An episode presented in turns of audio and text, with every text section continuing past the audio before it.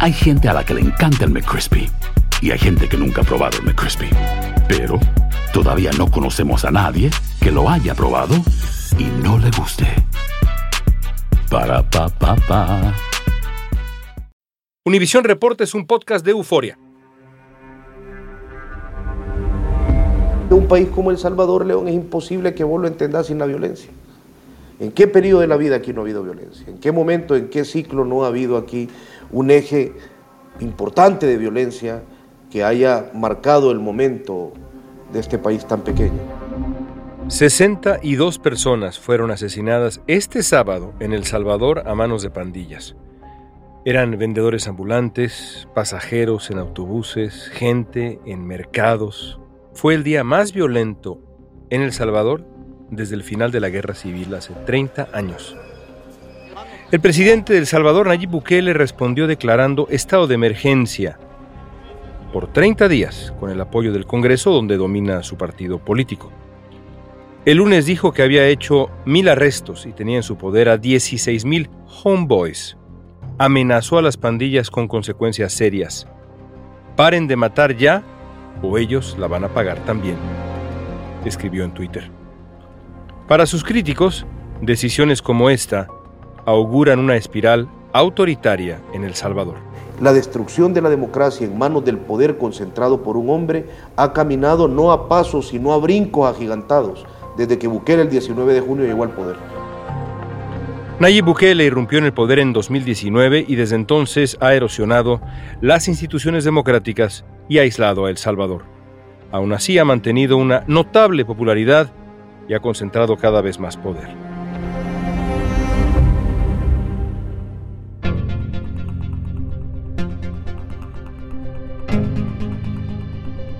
Hoy hablaremos con Óscar Martínez, editor de investigaciones especiales de El Faro, una de las publicaciones periodísticas más respetadas del idioma español. Óscar conoce como muy pocos a Nayib Bukele y su gestión en El Salvador.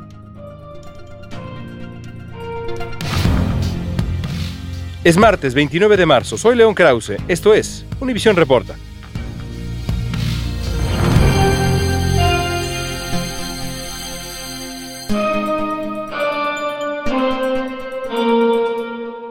Solo en 2021 hubo más de 1.140 asesinatos atribuidos a pandillas en El Salvador, volviendo al país uno de los más violentos del mundo. Se estima que bandas como la Mara Salvatrucha o Barrio 18 controlan zonas enteras, cárceles. Las autoridades las acusan a estas bandas de homicidios, extorsión, tráfico de drogas y una larga lista. Y estado de emergencia en El Salvador. Así lo han decidido los legisladores ante el alarmante incremento de homicidios en el país. Y es que solo el sábado, para que ustedes tengan una idea, hubo 62 asesinatos. El estado de excepción se declaró tras registrarse 87 asesinatos en tres días y terminar un supuesto pacto entre el gobierno y las pandillas. Mira, yo soy Oscar Martínez, yo soy periodista salvadoreño, autor de algunos libros, todos de no ficción. Eh, he trabajado en Centroamérica y en México gran parte de mi vida. Y ahora mismo soy jefe de redacción del periódico elfaro.net. ¿Qué es El Faro? El Faro es un periódico digital que nace en 1998, que tiene ya muchos años de existir. Fue el primer periódico digital, exclusivamente digital, de América Latina. Y es un periódico que hace periodismo de profundidad, cubriendo corrupción, violencia, desigualdad en la región centroamericana. ¿Cuándo decidiste ser periodista y este tipo de periodista que eres además, Oscar? Mira, León, yo no, no, no tengo claro el momento exacto. Te puedo decir qué elemento. Yo sé, empecé a los 17 años, pues, pero no sé, no hacía este tipo de periodismo. Yo a los 17 años empecé como cualquiera empieza, haciendo lo que puede. Así que en ese momento yo empecé en una radio deportiva, el deporte siempre me ha encantado, pero el periodismo deportivo nunca ha sido mi pasión, aunque lo consumo mucho. Yo estoy seguro de que algo tuvo que haber visto, sin duda alguna, con los padres que tuvimos y con la situación en la que crecimos. La lógica de explicar la violencia, habiendo venido de crecer en la guerra, pero además de que la guerra no fuera algo que se nos ocultara. Nunca se nos ocultó el contexto de la guerra. Las guerras dividen todo, pues, y las familias no están ajenas a eso. Es decir, nunca crecimos desconociendo lo que ocurría ni desconociendo lo que nos rodeaba. Entender la violencia siempre fue una posibilidad desde nuestra niñez. Y ya en la adolescencia fue un deseo. Y ya en la vida laboral fue una realización. Pero siempre ha estado presente. Porque lo que pasa es que un país como El Salvador, León, es imposible que vos lo entendas sin la violencia. ¿En qué periodo de la vida aquí no ha habido violencia? ¿En qué momento, en qué ciclo no ha habido aquí un eje importante de violencia que haya marcado el momento de este país tan pequeño? Y, eh, la historia salvadoreña también tiene otro elemento, tiene elementos por supuesto virtuosos, es un país bellísimo y demás, pero tiene otro, otro vicio en la vida pública salvadoreña que es, eh, que es la corrupción, eh, que, que también explica, imagino yo, y te pregunto, el surgimiento de una figura como Nayib Bukele, ¿cómo, cómo surge Bukele? ¿De dónde viene? ¿Cómo es su llegada a la presidencia? ¿Se explica también desde este eh, pasado corrupto? ¿Qué significa Bukele? Mira, yo creo que en resumidas cuentas, Bukele significa un periodo en el que las personas necesitan creer en algo. Es decir, muchos de los seguidores de Bukele lo que tienen se parece más a la fe que, a la, que al raciocinio político por alguien que le guste la ideología. Bukele es una especie de, de líder moral y líder espiritual para muchos, hay una devoción hacia él. Entonces, eso es Bukele, es decir, tiene unos índices de aprobación enormes. Nayib Bukele llegó a la presidencia en 2019 rompiendo con la política tradicional salvadoreña y las tres décadas de alternancia en el poder del partido izquierdista Frente Farabundo Martí para la Liberación Nacional, el FMLN, y la Alianza Republicana Nacionalista, ARENA. Ambos partidos han protagonizado varios escándalos de corrupción. Esa política turbia permitió a Bukele presentarse como el candidato del cambio. Lo hizo con un estilo propio y un ojo bien puesto en redes sociales.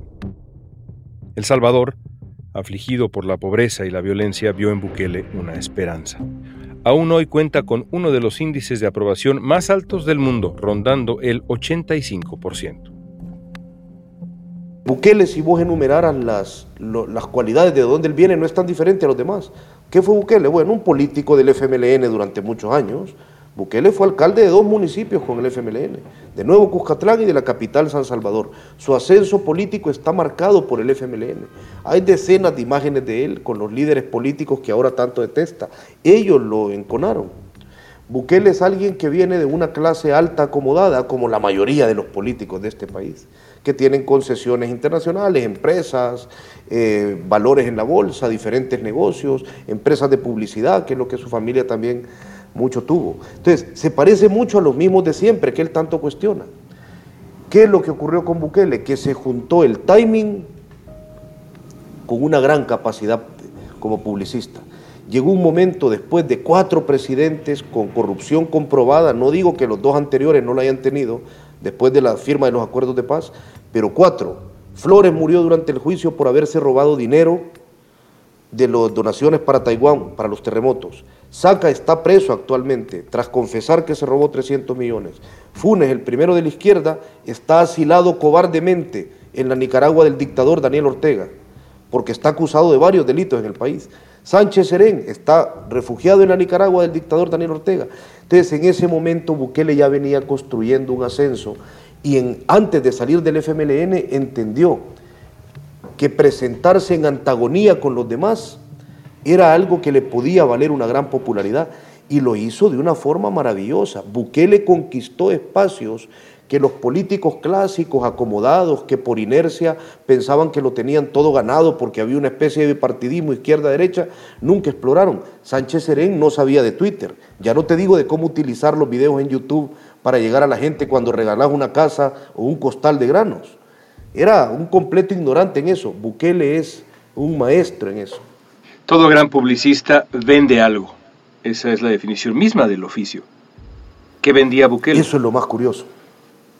Bukele siempre vendió algo en negativo, nunca vendió algo en, afirmación. Es decir, él siempre dijo, yo no soy ellos, yo no me parezco a ellos, pero nunca dijo quién él era.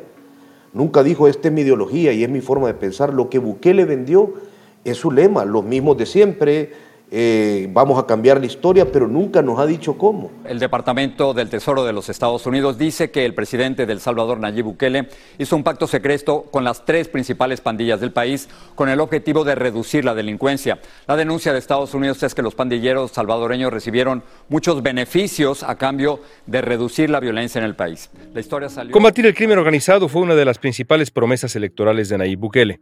La oposición lo acusa de haber hecho un acuerdo con las maras a cambio de beneficios carcelarios y de dinero. A pesar de que hay evidencia periodística, Bukele ha negado rotundamente la acusación.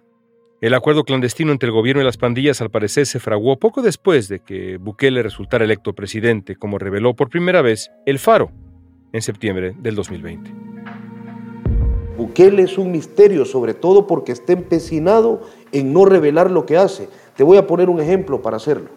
Hasta el 2029 no podemos conocer qué se invirtió durante la pandemia, porque su Asamblea Legislativa legisló para que eso sea un secreto. Y no solo eso, legisló para que de forma retroactiva no se pueda acusar a ningún funcionario de salud que participó en el tratamiento de la pandemia por ningún delito vinculado a corrupción. Es decir, tiene un empecinamiento por controlar la información. ¿Por qué, León? Porque para controlar la información es un paso indispensable para generar una narrativa única. Se escuda en la opacidad para generar también este, este culto de la personalidad, ¿no es cierto? Eh, y ahora lo ha llevado a sitios eh, sorprendentes, francamente. Eh, ¿crees, que, ¿Crees que parte de esto se explica eh, con, el efecto del poder en las personas. Y, me refiero, por ejemplo, a esta tendencia ahora de presentarse como el eh, CEO del Salvador en Twitter, eh, cambiar su foto de perfil. Y menciono las redes sociales porque es un hombre que vive por, desde y para las redes sociales, así que desde ahí tenemos que leerlo también. ¿Qué le está pasando a Bukele en la cabeza? Bueno, mira, yo creo que los actos que él hace en redes sociales son una mezcla entre dos cosas una profunda megalomanía que le genera un descontrol en sus comunicaciones. ¿A qué me refiero con eso? Bueno, burlarse del presidente Joe Biden en Twitter no creo que sea la mejor decisión si sos el presidente del Salvador y 2.5 millones de tus habitantes viven en Estados Unidos. A principio de mes, Bukele usó su cuenta de Twitter con 3.6 millones de seguidores para criticar a Biden por una equivocación en su discurso ante el Congreso en el que confundió a los ucranianos con los iraníes mientras condenaba la guerra rusa. La economía salvadoreña está dolarizada desde 2001 y Estados Unidos es su principal socio comercial. En 2020, los inmigrantes enviaron a El Salvador más de 5.700 millones de dólares en remesas, aproximadamente 20% del Producto Interno Bruto de El Salvador. Supongo que estos son los arrebatos de alguien que se cree y se ha llegado, creo yo, a pensar que es un Mesías, que es El Salvador, que es el punto de inflexión en la historia. Y en segundo lugar, yo creo que la otra mitad utiliza sus redes sociales simplemente para distraer. Y en eso tengo que decir que aunque no comparta ese uso, me parece genial lo que logra.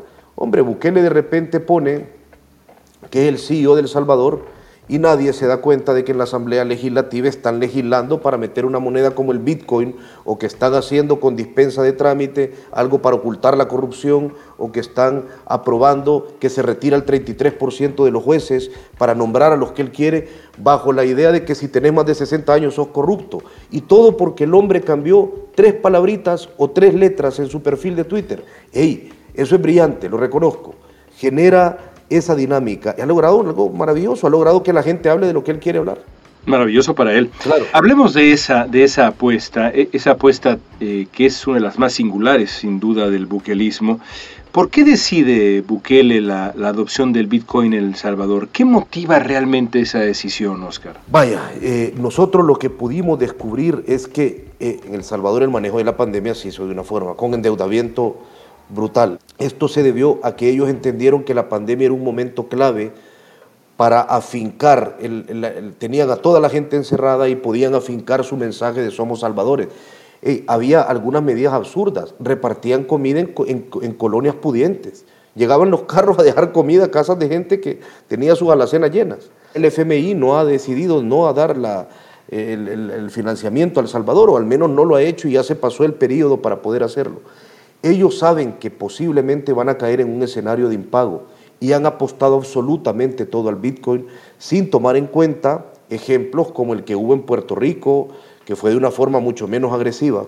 Entonces, consideran que pueden tener un nivel de control y seducir a una clase que está como con juguete nuevo con El Salvador. Vienen todos estos bitcoiners internacionales y se pasean por la Asamblea Legislativa y suben a las tarimas con el presidente que les ha prometido construirles una ciudad donde no les va a cobrar impuestos al pie de un volcán para que ellos puedan tener una vida bitcoin con todo lo que eso conlleva. Tengo que preguntarte sobre eso que acabas de mencionar, que eh, eh, es lo que ha puesto, entre otras razones, a Bukele en las primeras planas internacionales este proyecto faraónico construido eh, alrededor de, del Bitcoin. Involucra energía geotérmica, un volcán.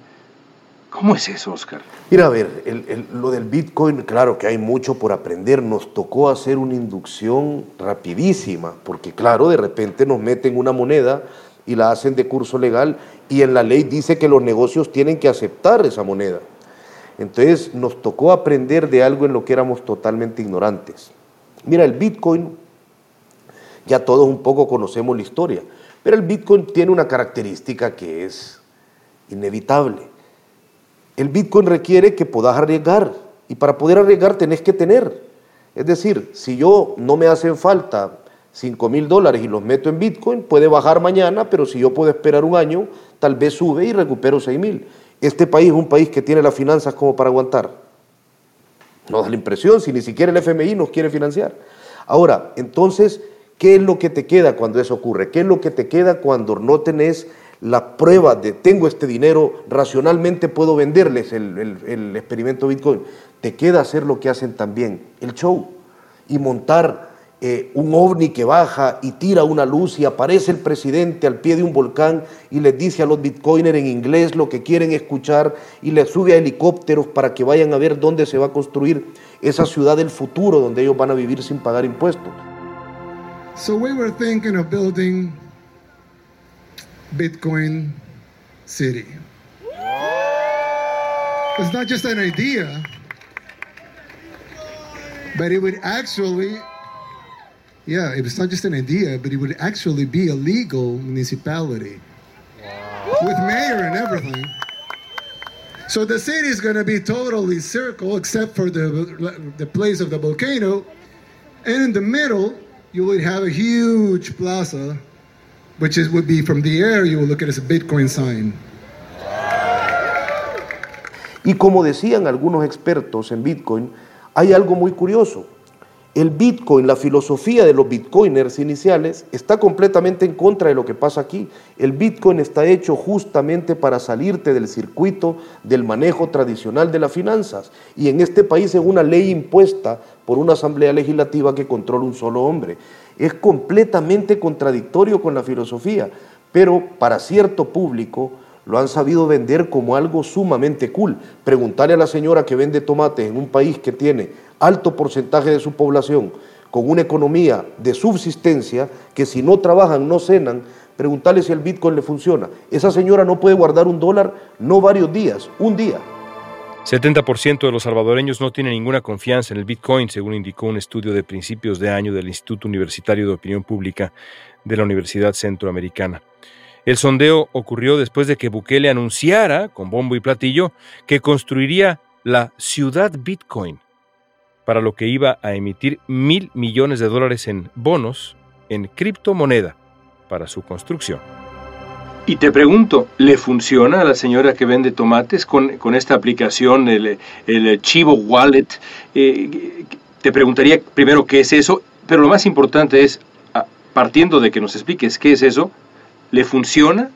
a nivel de calle, en la calle en El Salvador. El Bitcoin es la única medida presidencial que ha sido completamente repudiada por la población. ¿Por qué? Porque tenés que ver varias cosas, vaya. Para ver el Bitcoin tenés que tener uso de celular. Hay mucha gente aquí que plaga un plan diario para hacer dos llamadas telefónicas.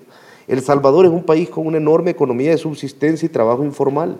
Entonces, la Chivo Wallet es la billetera del Estado. Hay muchas billeteras de Bitcoin y esta es una que el Estado, que el gobierno creó para poder hacer transacciones, pero en teoría, y para depositarle, para promocionarla, aseguró que quien la descargue en su teléfono puede tener 30 dólares, lo equivalente en Bitcoin a 30 dólares, unos cuantos satoshis. Mucha gente no la descargó, ha habido muchos señalamientos de fraude, de gente a la que mete su documento único de identidad y ya le cobraron ese dinero. Pero en las calles, la respuesta a tu pregunta, ¿vas a seguir viendo fotos pintorescas del señor que vende minutas y dice acepto Bitcoin? Sí, eso es la excepción. La gente en las calles en este país cobra en dólares porque se cena los dólares. Cuando le preguntas a la gente que es pro Bitcoin, ¿por qué crees que el Bitcoin nos va a salvar a una economía completamente eh, sin educación en cómo utilizar tecnológicamente esto y cómo especular con el Bitcoin, especular con un valor digital a una población a la que le has ofrecido una educación terrible en los últimos 20 años, 30, 40, 50 años. ¿Por qué eso va a llevar a la salvación del país? Nunca te da un argumento concreto, no, no hay una respuesta directa. Entonces, y además voy a decir una cosa, León, y con esto termino este, este, esta respuesta. Yo creo que El Salvador aún no ha experimentado algo. Vos lo sabés. ¿Sabés cuándo un autócrata es más peligroso? Cuando deja de ser popular. Porque entonces cuando los aplausos se callan y cuando empieza el clamor de la gente, las armas empiezan a ser necesarias y los militares también. Yo creo que aún no hemos visto al Nayib Bukele más peligroso. El asunto del Bitcoin le ha servido a Bukele para, como ya decías, confrontar públicamente al Fondo Monetario Internacional, al gobierno de Estados Unidos, a este o aquel eh, eh, personaje en el escenario global y confrontar de manera auténticamente grosera, públicamente en Twitter. Yo no entiendo qué gana. Estamos descifrándolo aún. Fíjate que esa pregunta que has puesto sobre la mesa es una de las grandes preguntas. Es decir, ¿Qué ganás peleándote con Estados Unidos? Antes lo hizo con Costa Rica. ¿Qué ganás? Eh, ¿Recordás con lo del FMI? Que cuando el FMI sacó su nuevo comunicado explicando que les parecía muy riesgoso el rumbo financiero que El Salvador estaba tomando, la respuesta presidencial fue poner un meme de los Simpson, donde está el FMI dando vueltas enfrente representado por Homero Simpson y él le dice a Lisa que el Bitcoin, sí, te estamos haciendo caso. A ese nivel eh, en un mundo que, mira, no es ideal, no estoy diciendo que el Fondo Monetario Internacional no maneje unos intereses enormes de clases que han controlado el mundo, pero pelearte con Estados Unidos, ok, y ahora con el Fondo Monetario Internacional, y en la crisis de Rusia y Ucrania, ser el único país de Centroamérica junto con Nicaragua que se abstiene de las sanciones a Rusia, con lo cual te estás ganando el desencanto de la Unión Europea. ¿Hacia dónde va eso? No tengo ni idea. Burlarse de Biden durante el eh, Estado de la Unión, el informe. Eh, ¿Qué papel juega China, Oscar? Con China ha habido gestos muy concretos de acercamiento y actualmente nos está donando un estadio que se ha prometido va a ser un estadio de mega lujo en El Salvador, que va a ser el nuevo estadio nacional para que México pueda venir aquí y ganarnos en las eliminatorias. Pero nos han donado un estadio... Eh, no voy a picar ese anzuelo. ha visitado China, ha aparecido sus funcionarios con la embajadora china aquí de una forma muy activa. Eh, las vacunas que vinieron inicialmente eran las vacunas chinas, etcétera, etcétera. Es decir, el coqueteo chino en El Salvador ha sido constante y ha sido utilizado por el presidente de El Salvador cada vez que hay un punto enconado de discusión con Estados Unidos, él o alguien de su gabinete aparece en un gesto con los chinos, recibiendo algo, agradeciéndose, tratándose amablemente en redes sociales. Ahora, honestamente, muchos de los más respetados economistas o internacionalistas salvadoreños tienen la teoría, que no me cuesta creer, de que El Salvador tampoco es tan interesante para China. Es decir, no es que este país de 21 mil kilómetros cuadrados sea una prioridad. No digo que no tenga algunos intereses para China, que tiene esta campaña avasalladora de agarrar lo que pueda, pero tampoco es una prioridad. Entonces, no es que China haya prometido financiar la deuda nacional o una cosa así. No, no es eso, siguen, siguen, siguen el plano de los gestos muy concretos. Como el estadio, mira, supongo que ese estadio va a quedar muy bonito. Casi dos años después de asumir la presidencia, Bukele es cuestionado tanto por la oposición como por los organismos internacionales de atentar contra la independencia de poderes de los órganos del Estado salvadoreño, afianzando una espiral autoritaria. El aislamiento internacional radical en el que ha caído el buquelismo y el gobierno salvadoreño nos va a beneficiar? No lo creo. Creo que los países más cercanos van a sacar provecho de que Unión Europea o Estados Unidos los consideren sus aliados, por ejemplo, no sé si el nuevo gobierno hondureño, y que las ovejas negras sean Nicaragua y El Salvador, nos va dejando más aislados. Las negociaciones con pandillas que han sostenido la reducción de homicidios creo que van a acabar bien. No creo, porque en el pasado acabaron mal y se está repitiendo la fórmula. Es decir, quisiera pensar que sí, pero no veo un escenario en el cual este camino conduzca a algo decente. ¿Cómo están las libertades en El Salvador? ¿Cómo está la democracia en El Salvador? ¿Cómo está el cuidado de la prensa y la libertad de prensa en El Salvador? Eh, nosotros, yo te, respondo y tengo que decirlo, yo tuve, tuvimos que tener escolta de seguridad durante, durante el año 2010 cuando revelamos la existencia del cártel de Texi en un gobierno del FMLN, pero que vinculaba a todos los políticos de derecha. Tuvimos que irnos del país en 2015 cuando denunciamos masacres policiales y nos llegaron a buscar a nuestras casas miembros de la policía. Hemos tenido amenazas directas de los líderes pandilleros, asegurando que deberíamos de dejar de existir y hay solo una forma de dejar de existir. Entonces, no venimos, venimos de donde asustan en algunas ocasiones. Nunca habíamos vivido esta presión, porque a diferencia de en otros casos, eran grupos concretos dentro del gobierno y había alguna manera de desactivarlo. En este caso es el Estado. El presidente nos ha acusado de lavar dinero sin presentar ninguna prueba en cadena nacional el acoso a los periodistas ha aumentado brutalmente. En El Salvador, la palabra exilio empieza a volver al lenguaje. Y hay mucha gente, empezando por los fiscales que investigaron a este gobierno, casi todos han tenido que huir del país, y se juntan en ciudades como Washington u otras, eh, se juntan con todo ese exilio guatemalteco de fiscales que por investigar a su gobierno tuvieron que largarse. Es decir, no, no, no, eso es así la destrucción de la democracia en manos del poder concentrado por un hombre ha caminado no a pasos, sino a brincos agigantados, desde que Bukele el 19 de junio llegó al poder. ¿Y eso quiere decir que los gobiernos anteriores lo hicieron bien? No, si es que este no es un concurso de comparaciones. Es decir, una crítica puede no estar atada a un elogio, que ese es el argumento de la gente y los anteriores lo hicieron bien. No, en el Faro llevamos desde el 98 cubriendo la corrupción de los diferentes gobiernos. Si algo no nos pueden decir, y para eso basta abrir el periódico y buscar en su archivo, es que este es el primer gobierno al que le destapamos corrupción. Llevamos más de 10 años descubriendo los pactos de gobiernos con las pandillas. Entonces, yo sé que hay un momento de fanatismo y no le deseo a la gente y espero que la bofetada de realidad con la que van a despertar no sea demasiado dura.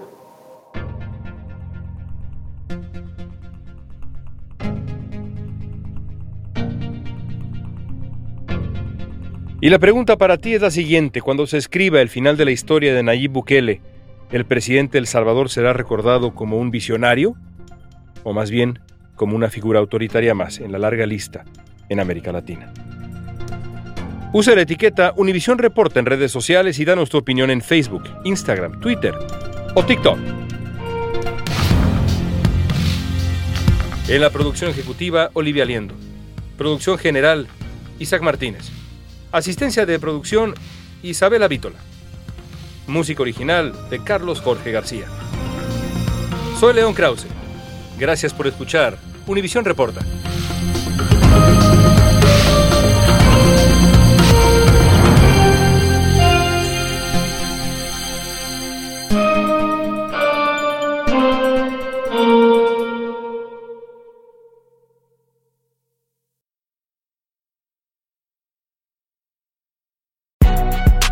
Si no sabes que el Spicy McCrispy tiene Spicy Pepper Sauce en el pan de arriba y en el pan de abajo, ¿qué sabes tú de la vida?